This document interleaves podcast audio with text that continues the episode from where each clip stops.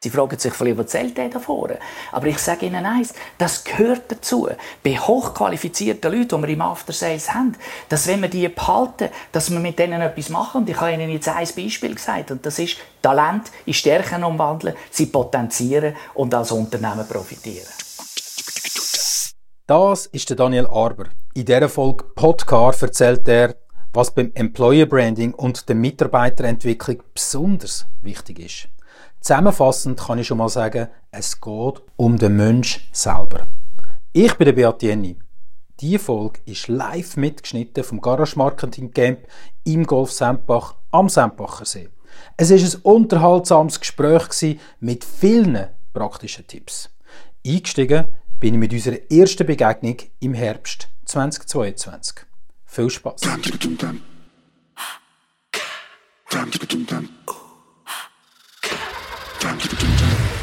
Podcar. Präsentiert von Autoscout24, einer Marke von der Swiss Marketplace Group.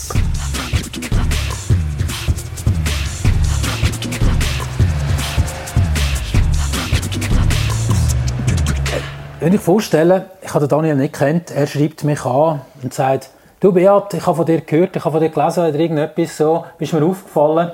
Ähm, wie siehst du die Tendenz im Automobilgewerbe über die nächsten Jahre? Ja, da bin ich natürlich sehr, sehr skeptisch und sage, ja, wer, wer ist denn das? Ich, ich habe dich nicht kennt. Und ähm, bin sehr zurückhaltend und wie gesagt, im ersten Gespräch habe ich gefunden, ja, komm, dann müssen wir zusammen zuerst mal telefonieren. Wer ist das eigentlich? Es war ein sehr angenehmes Gespräch gewesen und wir haben uns dann nachher getroffen, im Eichberg oben, Zingen. Wunderbar, bei etwa gleichem Wetter, glaube ich. Gell? Wäre auch schön dort, wenn es schön mhm. ist. Definitiv. Vielleicht dann gibt euch uns kurz einen Einblick zu deinem Werdegang und zu dem, was du heute machst. Mhm. Danke vielmals, Beat. Ja, das war wirklich so. Gewesen. Ähm, wo ich herkomme, ich bin ursprünglich eigentlich Maschinenbau, Betriebswirtschaft, bin während dem Studium, wo ich übrigens auch beim Hoshi meine Ersatzteile gekauft habe, ähm, bin ich in die Wecco gekommen, ins Ersatzteillager.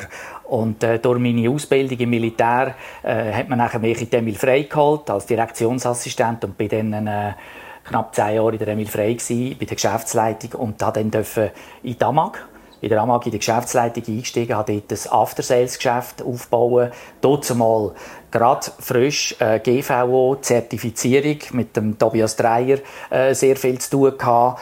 Habe dann äh, viermal meinen Chef eingeführt. Ich bin immer Stellvertreter vom CEO gewesen. und habe dann, als ich äh, 50 geworden bin, und das war doch schon vor über zehn Jahren, gewesen, habe ich entschieden, einfach mal etwas anderes zu machen. Bin dann, äh, in die Start-up-Welt. Ich habe vier Kinder und alle drei von vier sind selbstständig. Ich habe mich dann in der Start-up-Welt aufgeschafft, ein bisschen Krypto, äh, habe im Gesundheitswesen, Ärzteverein und so weiter. Habe ganz etwas anderes machen. Ich habe immer gesagt, Unterwäsche ist mindestens so emotional wie Auto. Ich habe einfach mal etwas anderes machen. Und heute äh, darf ich sagen, äh, schaue ich zurück auf einen, auf, einen, auf, einen, auf einen Rucksack. Ich habe angefangen im Retail bin nachher auf Importeurstufe und heute arbeite ich äh, als Berater auf Stufe Hersteller im Ausland äh, in der Automobilbranche. Das ist auch mein Bezug, den ich noch habe zu der Automobilbranche. Und nebenbei bin ich in verschiedenen Verwaltungsräten und äh, berate Unternehmen auch in der IT. Probiere immer meine Aufgaben ein bisschen zu verjüngen. Sehr schön, danke vielmals. Wo wir uns getroffen haben, ich kann mich gut erinnern, im Eichberg oben, haben wir viel miteinander und sehr intensiv und lang über die Veränderungen der Autobranche geredet, über auch viel, was heißt Herausforderung und wie wir denen sollte begegnen. Dabei habe ich mir ein Thema notiert, wo wir sehr Tiefe gegangen sind, und zwar das Thema Employer Branding. Aber nimm uns doch schnell mit auf die Reise oder unsere Gäste mit auf die Reise. Was bedeutet das für dich genau? Ja, ich wehre mich immer ein bisschen so, so Schlagwörter zu brauchen, aber es, es ist halt in der heutigen Zeit einfach so, man, man muss sich ums Personal kümmern, man muss sich um die Mitarbeiter kümmern und man muss mehr und mehr Prozess äh, so orientieren, dass man ein attraktives Unternehmen ist. Wenn ich, wenn ich ein Beispiel darf mein Vater hat mir letztens erzählt, der ist jetzt schon 92, hat mir seinen Lebenslauf erzählt und der hat unter anderem gesagt, Los, ich kann einfach müssen schauen, dass ich den BBC ein bisschen arbeite, weil wenn ich in der BBC geschafft habe und ein, äh, ein Zeugnis von der BBC, dann sind mir alle Türen offen gewesen. Und das ist heute komplett umgekehrt. Heute müssen wir schauen, wie sind wir attraktiv auf dem Markt. Wir kennen das Thema Fachkräftemangel. Es ist äh, so, dass jeder Touchpoint, den wir heute haben, ist ein Dealmaker oder ein Dealbreaker. Und Mitarbeiter, neue Mitarbeiter, wenn wir jetzt zum Beispiel Employer Branding darüber reden, über Mitarbeiterrekrutierung, dann ist es heute noch so, dass zufriedene Mitarbeiter sind das beste Recruiting. Das ist immer noch so. Ich glaube immer noch da. Aber wir dürfen den Effekt von Social Media nicht unterschätzen. Junge Leute heute kennen unseren Betrieb besser, als wir ihn manchmal kennen. Kennen deine und meine Ausbildung, wenn wir im Betrieb sind. Wenn sie ChatGPT eingeben, Beat Jenny, dann kennen sie deinen Lebenslauf. Ob er wahr ist oder nicht, wissen wir nicht. Aber sie wissen so viel über dich. Der digitale Showroom, und das ist etwas ganz Wesentliches.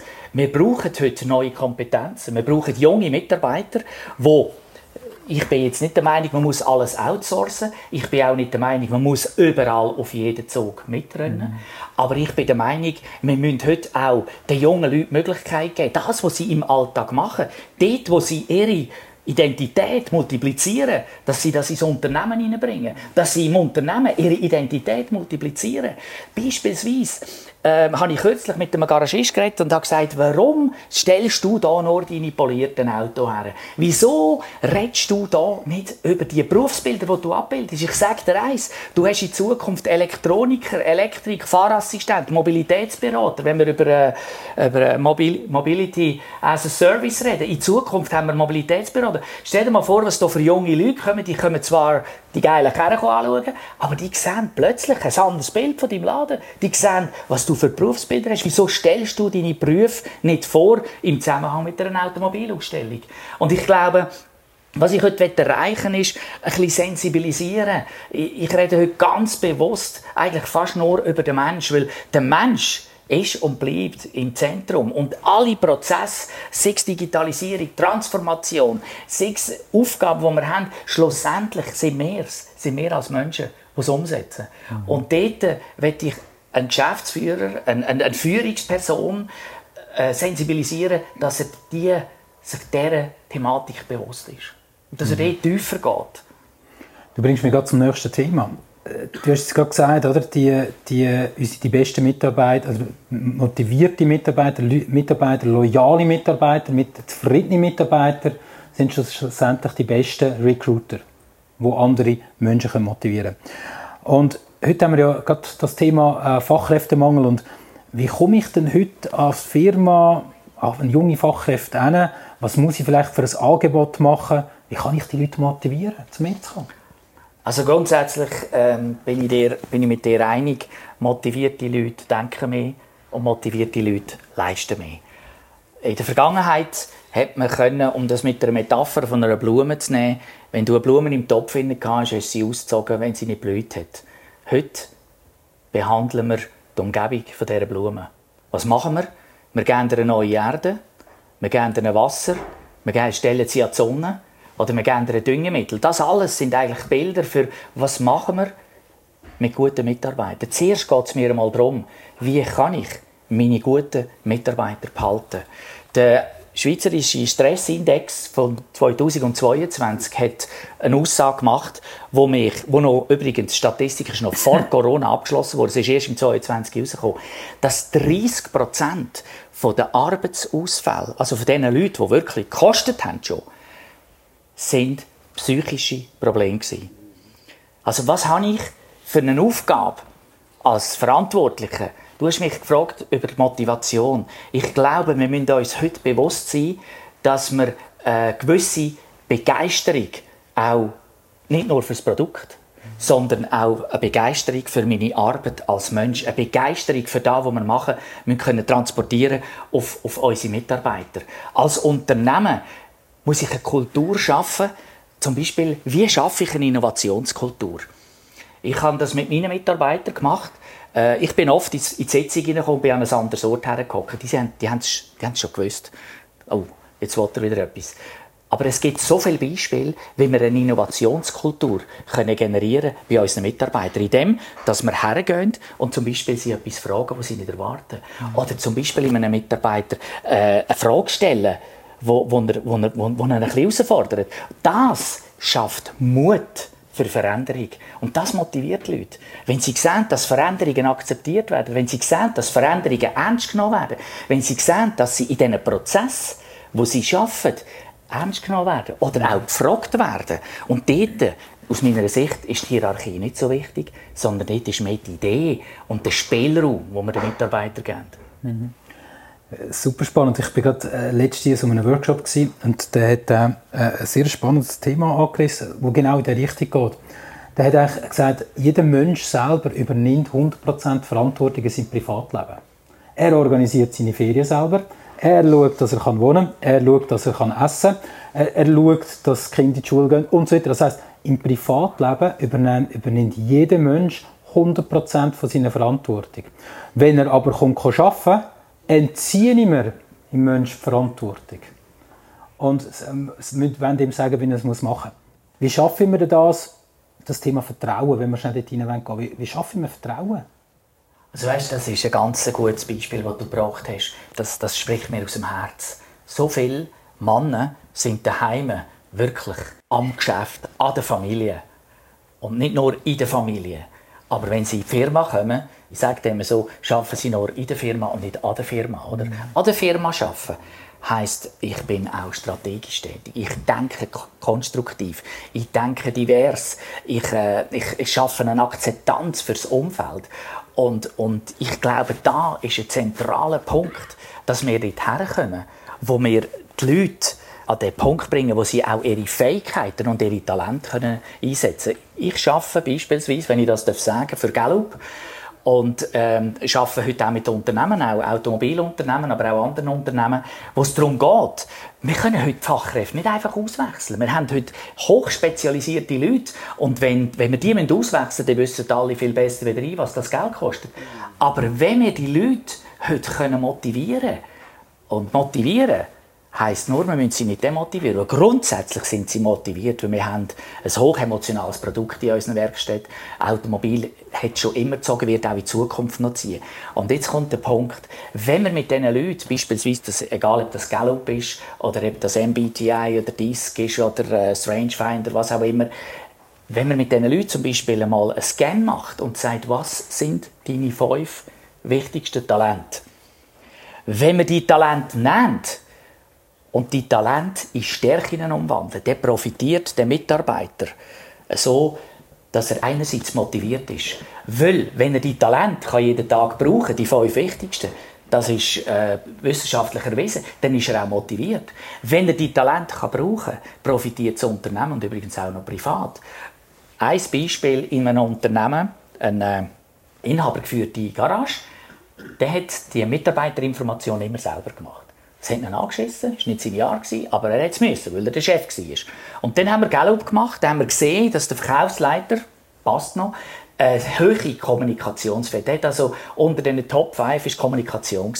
Dann haben wir dem empfohlen, lass doch einmal den Verkaufsleiter die Mitarbeiterinformation machen. Der Inhaber der Verkaufsleiter und die Mitarbeiter haben nachher gesagt, das Beste war, was wir je machen können. Weil der Verkaufsleiter war motiviert, die Leute haben es viel besser gefunden und der Chef war zufrieden, weil er es nicht machen musste.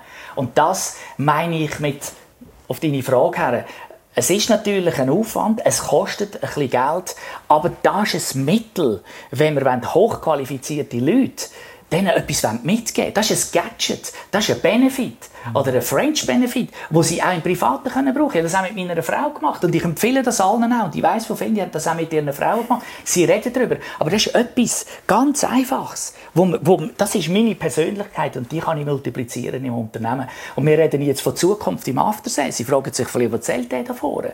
Aber ich sage Ihnen eins, das gehört dazu. Bei hochqualifizierten Leuten, die wir im Aftersales haben, dass wenn wir die behalten, dass wir mit denen etwas machen. Und ich habe Ihnen jetzt ein Beispiel gesagt. Und das ist Talent in Stärken umwandeln, sie potenzieren und als Unternehmen profitieren. Das mit der Frau finde ich super, habe ich auch gemacht. Schon länger. Ähm, Hat sie dich gescannt? Ja, natürlich. Wir haben äh, so eine Art Human Reading gemacht. Ähm, und spa äh, das Spannende, was sich daraus sich entwickelt, ist, ähm, man verteilt plötzlich gewisse Sachen anders. Und es geht viel einfacher. Und so ist es eigentlich im Geschäftsleben genau das Gleiche, wie du jetzt vorhin erklärt hast, im Team zu schauen, wo sind unsere Stärken. Können wir schnell über das Thema Employer-Entwicklung noch zu reden? Also respektive, tun wir es auf Deutsch äh, um, umwandeln, Mitarbeiterentwicklung. Wird überall gesagt, ja, wir entwickeln dich entwickeln, es wird groß geschrieben. Äh, welches Potenzial siehst du? Ja, also grundsätzlich Mitarbeiterentwicklung, das steht heute im Zentrum, das wissen wir alle, da müssen wir nicht mehr darüber diskutieren. Mm. Und ich glaube, da, was ich vorhin erzählt habe mit Gallup mm. und auch das, wir am Unternehmen müssen arbeiten und nicht nur im Unternehmen, da möchte ich vielleicht noch anfügen, das braucht Vorbilder. Wenn du, Markus, als, als Geschäftsführer spürbar für deine Mitarbeiter äh, nicht nur im Geschäft, und das ist das Operative, das ist klar, das muss erledigt werden, wir fakturieren, wir können die Löhne zahlen, wir müssen eintauschen und so, manchmal ist es hektisch, aber wenn du hergehst und auch strategische Diskussionen hineinbringst oder sagst, Mann, was könnten wir machen, für das Problem zu lösen? Was meint ihr, wenn sie merken, hey, da ist ein Konzept dahinter, da ist eine Strategie, da ist eine Vision möglicherweise, wenn wir an Unternehmen anfangen zu arbeiten, mhm. dann haben wir einen Impact für die Mitarbeiter. Und da generiert Motivation. Ein Thema, das ich extrem wichtig finde, Schaffen am Unternehmen. Wie viel Zeit sollte ein Unternehmer investieren, um am Unternehmen zu arbeiten?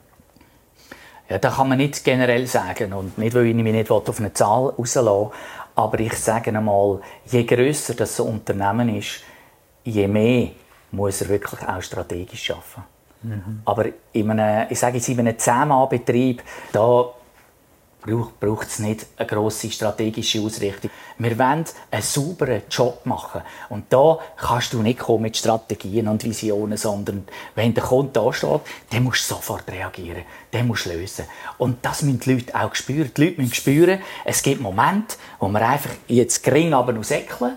Oder es gibt Momente, wo wir wieder uns mal visionieren können und, und vielleicht auch einmal über Verträge äh, reden oder über neue Vertriebsformen oder über Zusatzgeschäfte im Service, wo wir wahrscheinlich nachher noch kommen.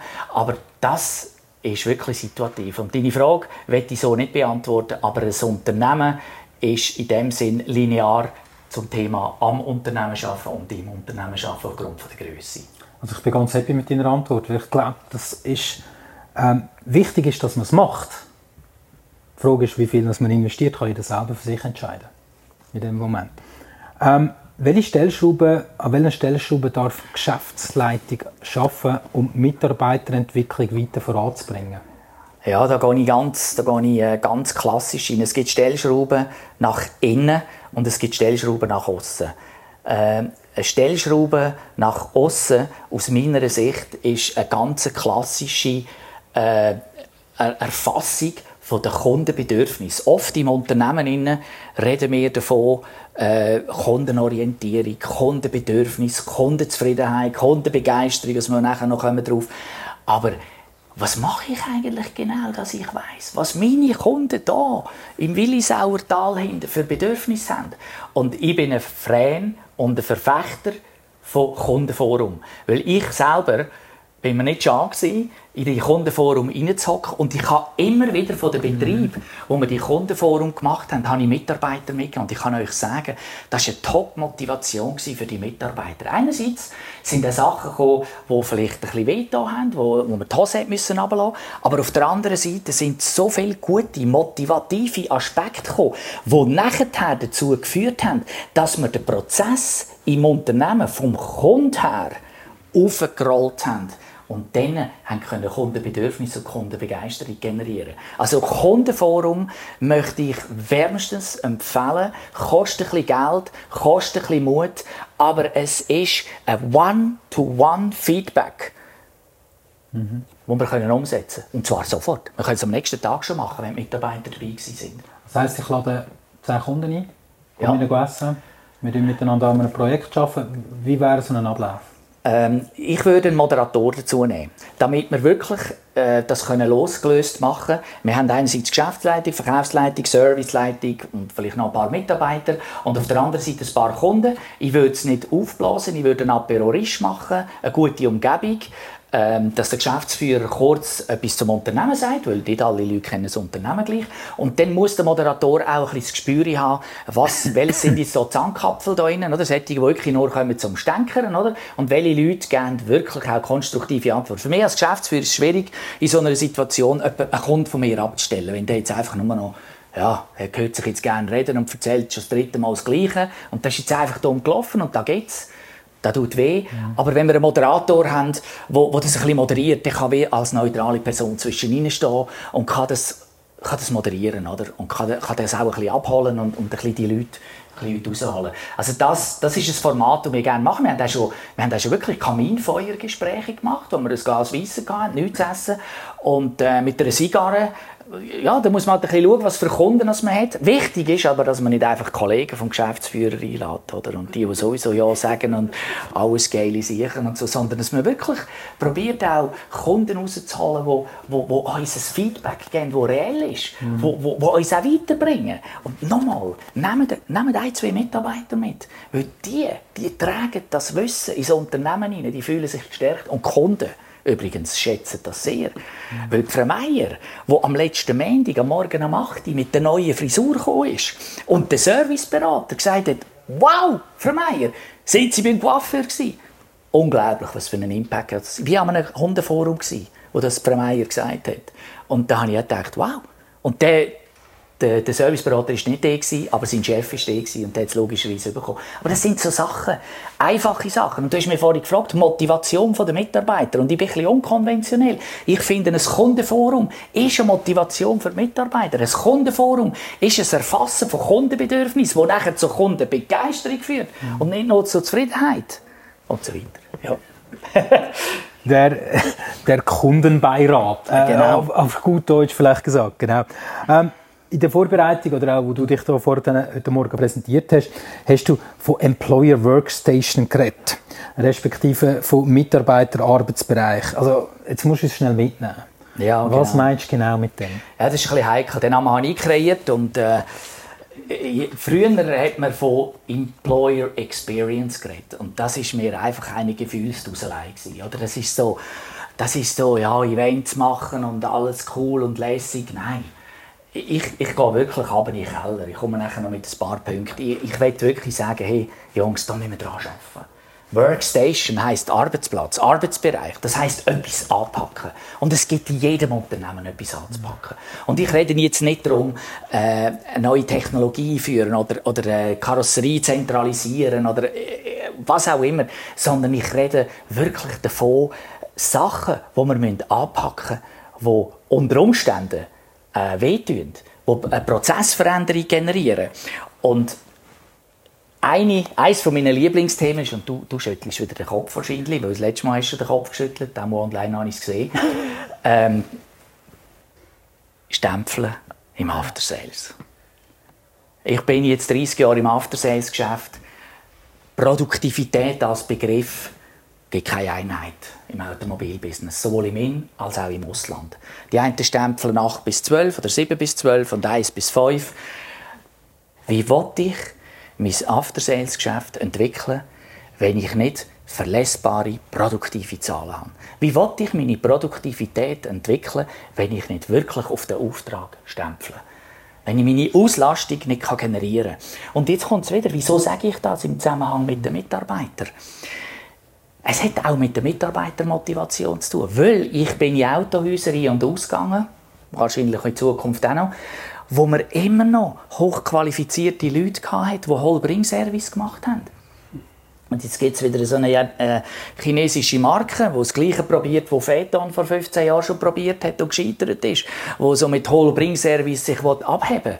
Ja, da brauchen wir nicht hochqualifizierte Leute. Aber wenn wir Und jetzt komme ich zurück mhm. zu unserem Datenmaterial, zu unserem Datenmanagement. Gott sei Dank gibt es gute DMS. Aber wenn wir das Datenmanagement nicht im Griff haben, wenn wir mit unserem Datenmaterial nicht können unsere Produktivität ausheben dann wissen wir auch nicht, ob sich jetzt ein Pensionist lohnt, der für mich Call-Bring-Service macht. Aber definitiv lohnt es sich nicht, einen hochqualifizierten äh, Servicetechniker äh, für diese Aufgabe zu nehmen. Oder? Mhm. Und, und der, der schießt übrigens auch an, Holbring-Service zu machen. Der will, der will das Getriebe wechseln oder der will irgendetwas machen, wo, wo für ihn ist. Ja, Bitte? aber wenn man jetzt das im Unternehmen ist, wer ist verantwortlich für den Prozess oder ja, für die Optimierung? Die Frage wollte ich dir jetzt gar noch nicht beantworten. Ich möchte noch etwas anderes sagen, mhm. wenn ich darf.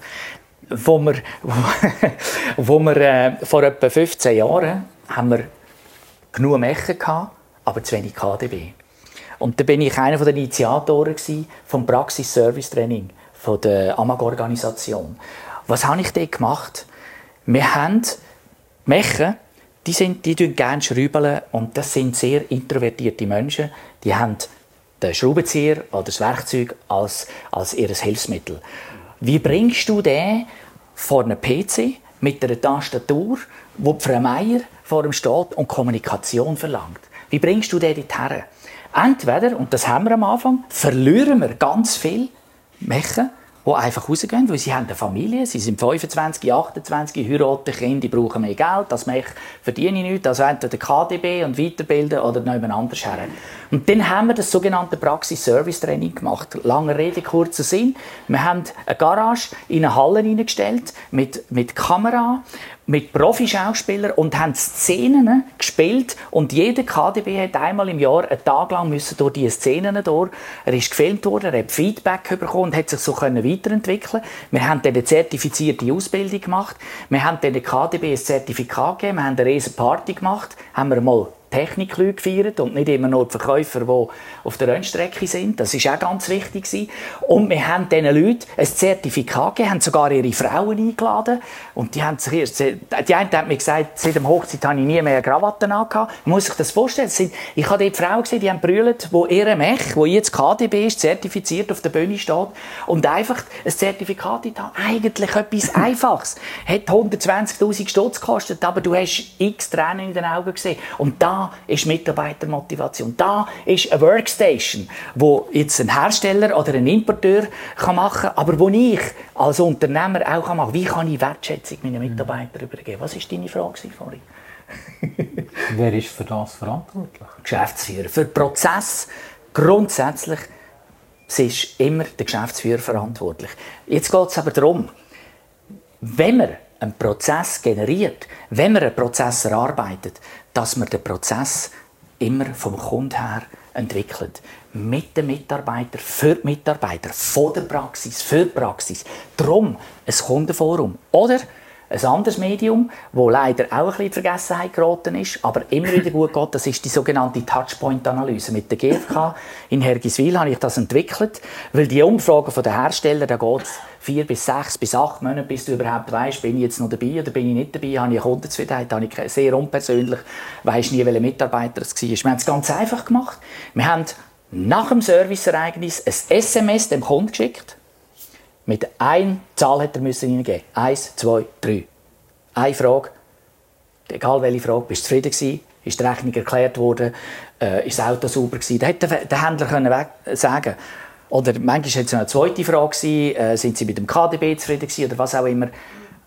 Das hat am oben auf dem Dashboard vom Serviceleiter aufgepoppt und der hat am gleichen Abend oder am nächsten Monat, Morgen dem Kunden noch anrufen hat können korrigieren, wenn es nicht gut ist, hat im KDB sofort können Feedback geben, der können sagen, gut gemacht, in der Werkstatt Männer, super gewesen, hey, habt ihr gesehen das?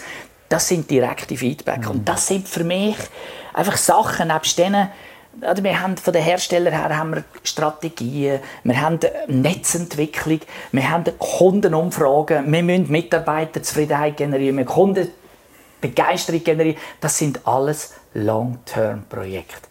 Und je weiter her es kommt, oder? also ich meine jetzt Hersteller, Importeur, äh, Einzelhandel, je länger gehen die Resultate.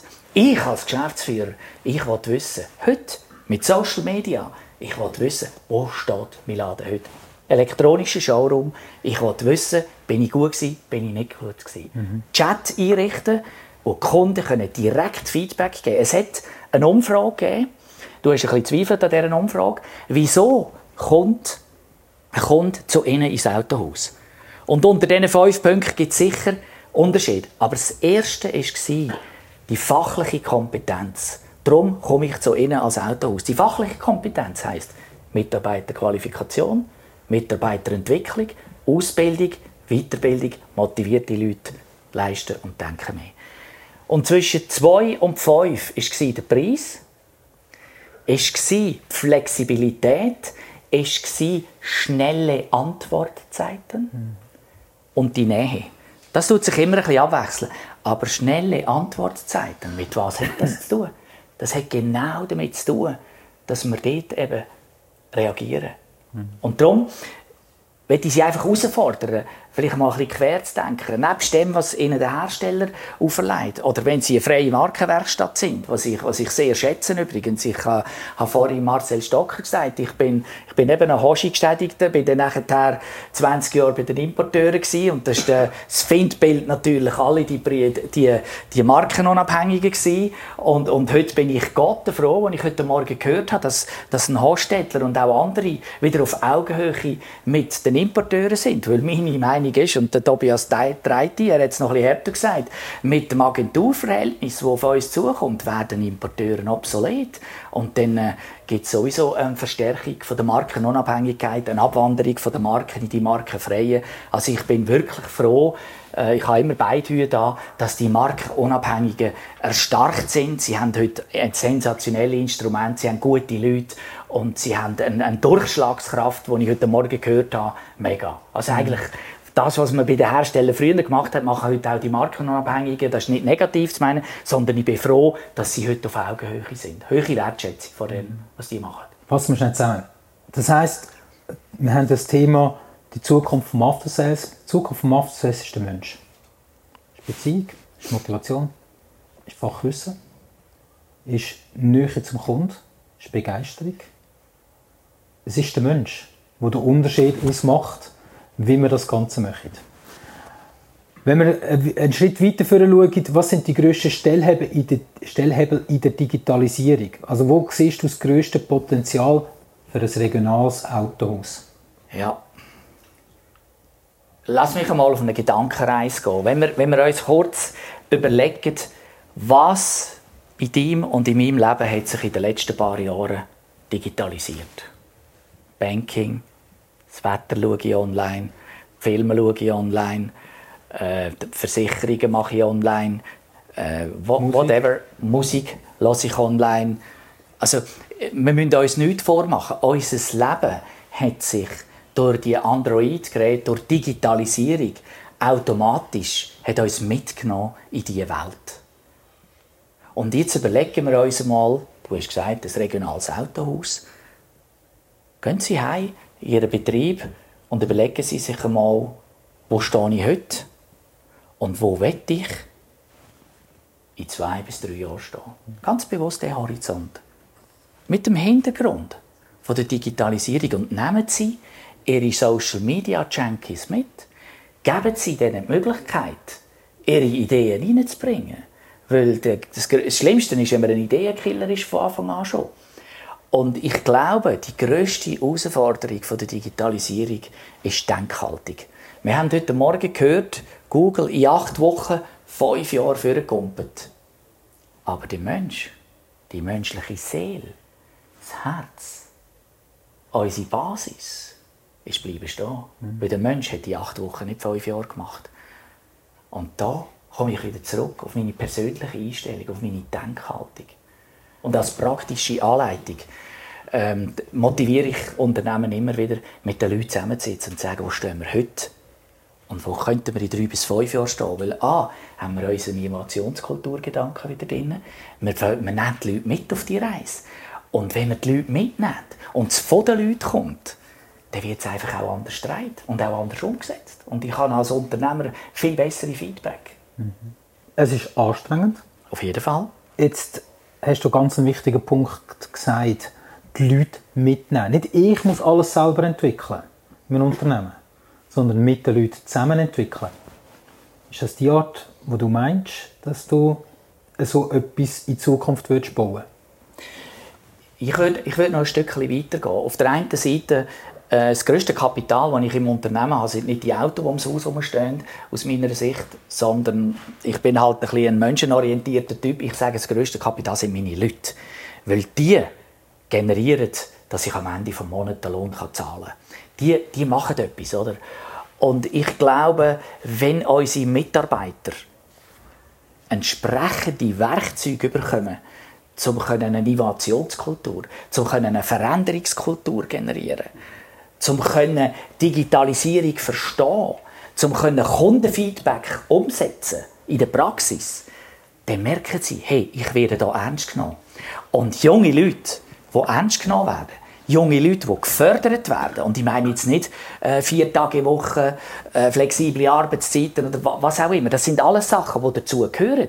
Da muss man sich überlegen, auch eine, eine, eine überdurchschnittliche Altersvorsorge und so. Das ist bei den Jungen noch nicht so wichtig.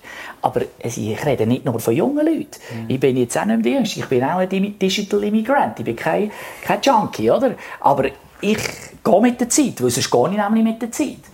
Und das hat mich herausgefordert, auch mir Gedanken zu machen, wie können wir Ü50-Leute in einem Autohaus integrieren. Weil die sind digital nicht unaffin, aber auch die müssen wir in dem Zug mitnehmen, weil die geben eine gewisse Stabilität. Und wenn wir denen Wertschätzung überbringen, dann muss ich sagen, braucht es keine French Benefits, dann braucht es keine Tankgutscheine oder was oder einen Dienstwagen, sondern dann merken sie, ich bin ein Unternehmen, wo ich darf am Unternehmen arbeiten und nicht nur im Unternehmen. Das ist nämlich noch ein anderer Aspekt. Definitiv. Alle reden aber auch von Transformation. Wenn ich einen Schritt weiter gumpe, Transformation Autohaus. Doch was bedeutet jetzt für dich, Daniel, Transformation? Alles, was wir drin sind, ist Transformation. Wir leben in einer Zeit, wo man Transformation so wichtig nimmt. Aber Transformation hat es schon immer gegeben. Ich glaube an Transformation der Gletscher. Ich glaube, vor 500 Jahren sind die Gletscher gewachsen und jetzt gehen sie zurück. Und ob jetzt der Mensch etwas beeinträchtigen kann oder nicht, ich jetzt nicht politisch. Aber es gibt Transformationen, die sind alle 10 Jahre. Es gibt Transformationen, die gehen über 100 Jahre. Und ich glaube, wir müssen uns in dieser Transformation, in dieser Transformationszeit mit dieser Transformation auseinandersetzen. Ich habe mir hier äh, einen interessanten äh, Satz äh, notiert.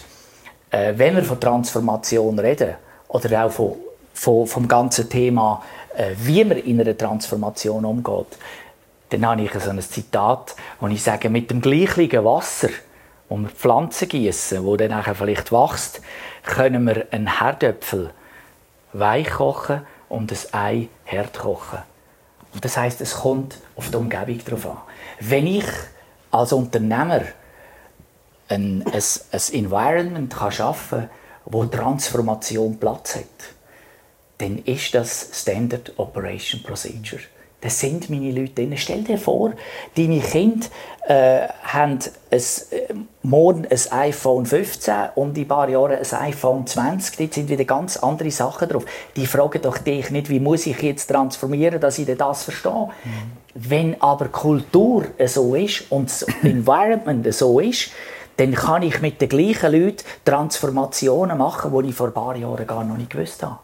Und wenn ich das, wenn ich das, das Environment, ich muss nochmal sagen, kann so schaffen, dann ist Transformation etwas, was im täglichen Leben ist. Dann geht es nur noch darum, dass ich die coache, dass ich sie in die richtigen Bahnen lege. Weniger ist mehr.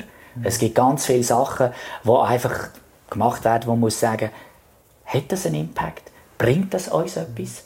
Das muss ich als Unternehmer immer wieder fragen. Ich kann schon ein bisschen Spielereien haben, aber ich muss die Leitplanken setzen für einen Transformationsprozess. Gleiche auch in der Digitalisierung. Ich muss Leitplanken setzen für solche Entwicklungen. Aber wenn ich sie, wenn ich sie einfach per se abblocke, dann mache ich zu bei den Leuten und dann verliere ich zum Teil die Leute. Oder dann verliere ich auch die Denkhaltung. Du gehst eigentlich an den Punkt hin, wo du sagst, hey, wir brauchen eine gewisse Zeit von der Arbeitszeit, die wir einsetzen, für die Entwicklung, für die Erforschung, für das Testen. Wir müssen eigentlich ein Testlabor einrichten, ein Forschungslabor. Ja, das klingt jetzt für einen äh, regionalen Autohaus wieder sehr, sehr geschwollen, oder? Und ich, ich, ich, ich, ich setze mich immer gerne ins Nest mit dem Find oder mit, mit, mit dem, wo, wo vielleicht eine andere Meinung hat wieder ein.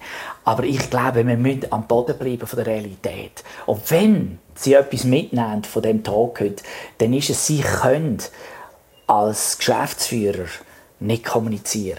Sie kommunizieren immer, auch wenn Sie nicht kommunizieren.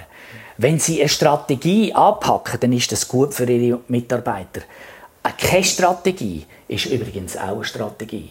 Wenn Sie als Unternehmer Ihre Mitarbeiter fördern, wenn Sie sie fordern und fördern, wenn Sie die Gleichung schaffen, dass Mitarbeiter zu Ihnen kommen mit neuen Ideen, wenn Sie die Gleichung schaffen, dass Mitarbeiter sagen, hey Chef, hast du gesehen das?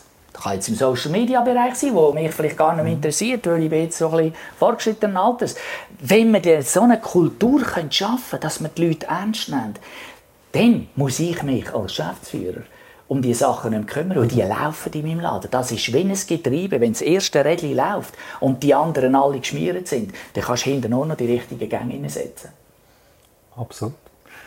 Wenn du selber in eine Glaskugel hinein könntest schauen, so ein bisschen, was in den nächsten Jahren passiert. Auf welche Frage möchtest du eine Antwort haben? Ja gut, eben, Glaskugel heisst ja Zukunft, oder? Und ich, ich rede nicht gerne über Zukunft, das habe ich, äh, glaube heute ein paar Mal genug gesagt. Äh, ich will viel mehr Fähigkeit schaffen, dass wir zusammen Zukunft können meistern können. Dass wir zusammen parat sind, was Zukunft bringt, oder? Und ich glaube, wir haben zwei grosse Herausforderungen auf uns zukommen. Die eine, das ist die wirtschaftliche Herausforderung. Leider ist es so, dass wir wirklich in einer Blase leben und wir müssen uns bewusst sein, dass, wir, dass die Blase die kann platzen also, dass wir unsere Verschuldungen, unsere Eigenkapitalsituationen wirklich genau anschauen. Die Abhängigkeit der Banken, die könnte zu einem Rohrkrepierer werden für ein Unternehmen von uns. Und das, das, ist, das ist das, was mich beschäftigt. Oder? Mhm. Die technologische Herausforderung, um als zweites neben der wirtschaftlichen Herausforderung äh, das anzuschauen, wenn ich in die Glaskugel schaue, die technologische Herausforderung ist interessant. Dort gibt es eine Verschiebung von, von West nach Ost. Oder? Wenn wir denken, äh, wie die Abwanderung in die chinesische Technologie, das macht mir Sorgen. Das macht mir Sorgen, dass äh, die deutsche Automobilindustrie eigentlich durch ihre Politik alles abgibt an Länder, die früher Zulieferer waren und heute eigentlich, wenn wir ehrlich sind, uns dominieren. Mhm. Weil äh, es kann kein deutsches Auto mehr fertiggestellt werden, wenn nicht ein, ein, äh, ein chinesischer Hersteller äh, liefert. Und diese Abhängigkeit, also die Globalisierung, ist für mich heute ich sage nicht ein Rohrkrepierer, aber ich denke in diese Richtung. Das ist eine ganz gefährliche Entwicklung. Ich bin allerdings auch ein Abgänger von der Uni Zürich und wir haben Globalisierung gelernt. Ich habe Globalisierung lang eigentlich als Chance angeschaut, auch just in time, all das Zeug, das da gekommen ist. Aber wenn ich heute zurückschaue, muss ich sagen, und bei dem einen Hersteller, den ich für ihn arbeiten darf, sind wir am überlegen, wieder back to the roots. Wieder das Know-how auf Europa zurückzunehmen obwohl wir anfangs Corona viele Autos nicht können ausliefern weil die Handbremse von der Lombardei nicht kam, weil die Corona angefangen hat. Also auch da muss man sich genau überlegen, in welche Richtung es geht. Und jetzt vielleicht noch abschließend zu deiner Frage. Und das ist vielleicht auch ein bisschen Glaskugel, mehr, mehr stresst es einfach oder mich macht es verrückt, wenn ich sehe, dass man mit der Elektroenergie eigentlich oder mit dem Elektroauto auf einer Autobahn fährt aber davor ist eine Sackgasse.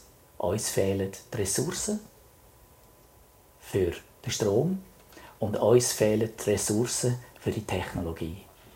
Und abschließend, wieso bringen wir es fertig? So gescheite Leute auf dieser Welt. Alle säckeln die eine Richtung auf einer Autobahn und vor ist die Wand. Das ist das, was mir am meisten Sorgen macht. Ich bin 30 Jahre in der Autobranche und ich habe schon vieles erlebt meine ersten Erfahrungen mit meinem BMW waren si, si, si, si, si, si, si, no. Si, si, si, si, si, si, no. Heute ist das kein Thema mehr. Wir sind heute enorm viel weiter. Heute haben wir ganz andere Herausforderungen. Aber dass wir heute fähig sind, als Europäische Union, wir gehören zwar nicht dazu, aber wir laufen in dem Strom, so blind in eine Technologie hineinzugehen, das stresst mich, weil für mich ist ganz klar, was 2035 kommen das wird nie so kommen. Merci vielmals. Danke vielmals, Daniel, äh, für das Gespräch, für die spannenden Insights. Viele Sachen drin zum Nachdenken. Für mich auf jeden Fall. Und äh, ich freue mich auf äh, unser nächstes Gespräch im Eichberg oben. Äh, bei einem feinen Glas Roten oder so. Und Ihnen herzlichen Dank fürs Zuhören. Danke. Danke. Danke. Das Gespräch mit dem Daniel Arber live vom Garage Marketing Camp im Golf Sempach. Sein Kontakt ist unten in den Show Notes. Bis zum nächsten Mal, hier im Podcar. Podcar. Präsentiert von Autoscout24, einer Marke von der Swiss Marketplace Group. Podcar ist ein Podcast von Autoscout24, produziert von der Podcast Schmidt. Host Beat Jenny, Idee und Konzept Nico Leuenberger und Jennifer Rappin, Leitung Carla Keller.